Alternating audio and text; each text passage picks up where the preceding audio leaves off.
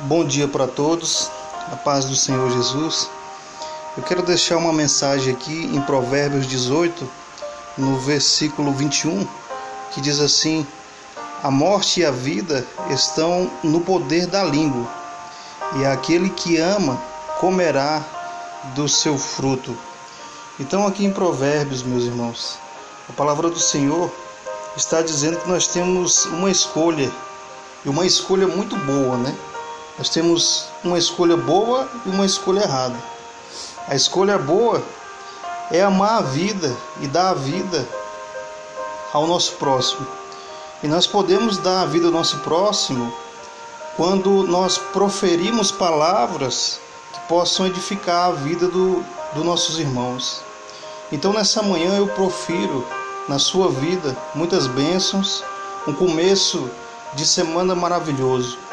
Eu quero que Deus possa é, derramar toda e qualquer tipo de bênção, toda sorte de bênção sobre a sua vida, sobre a sua família. O poder da língua ele é tão grande que a gente pode transformar é, as nossas palavras em um rio de bênçãos para uma pessoa, né? E quanto mais a gente profere palavras de bênçãos, mais essas palavras se tornam em verdadeiros oceanos de amor, de alegria e de edificação para uma pessoa. Então a palavra do Senhor sempre nos ensina que nós devemos abrir nossa boca não para proferir palavras de maldição contra o nosso irmão, até mesmo contra o nosso inimigo, né? O Senhor Jesus diz que nós devemos amar os nossos inimigos.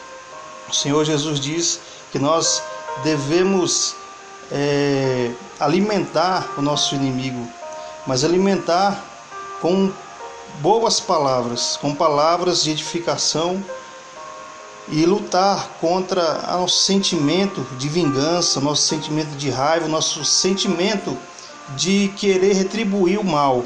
Mas nós devemos sempre pagar o mal com o bem. É isso que ensina o nosso Senhor Jesus Cristo, é isso que ensina é a palavra maravilhosa do Senhor. Quero deixar essa pequena meditação e quero fazer uma oração.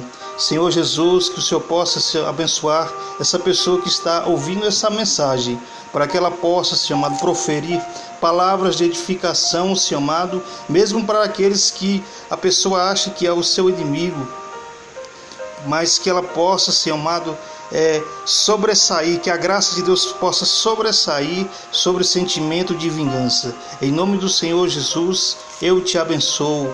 Amém.